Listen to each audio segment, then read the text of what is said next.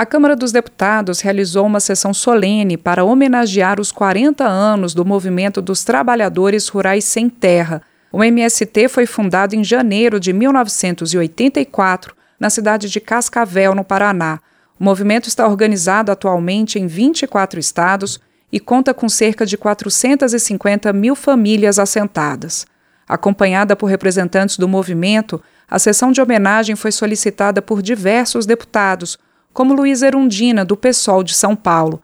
Ela destacou a importância do MST para o combate às desigualdades no Brasil e a produção de alimentos. Preparamos essa homenagem a todos vocês que aqui se encontram e que de forma muito honrosa representam todos aqueles e aquelas que sustentam a vida do país, produzindo alimentos, produzindo dignidade e produzindo justiça. O deputado João Daniel, do PT de Sergipe, que também propôs a homenagem, disse que a história do MST é marcada pela luta de homens e mulheres que nunca se renderam.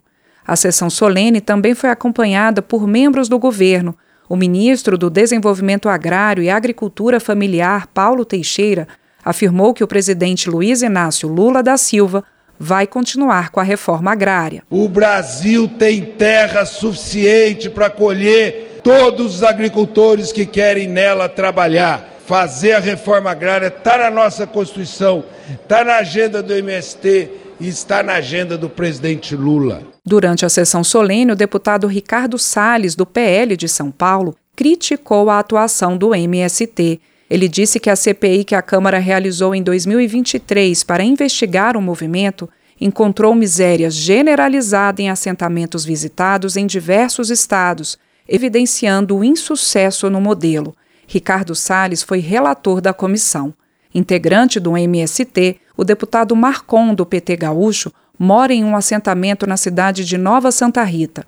Ele rebateu as críticas e destacou que o MST é um grande fornecedor de alimentos, sendo, por exemplo, o maior produtor de arroz orgânico no país. Quem fala da pobreza, da miséria, é o mesmo que vai na feira do Movimento Sem Terra comprar comida sem veneno, sem agrotóxico.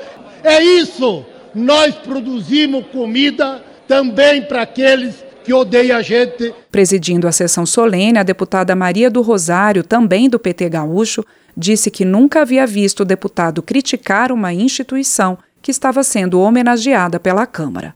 Da Rádio Câmara de Brasília, com informações de Janari Júnior, Ana Raquel Macedo.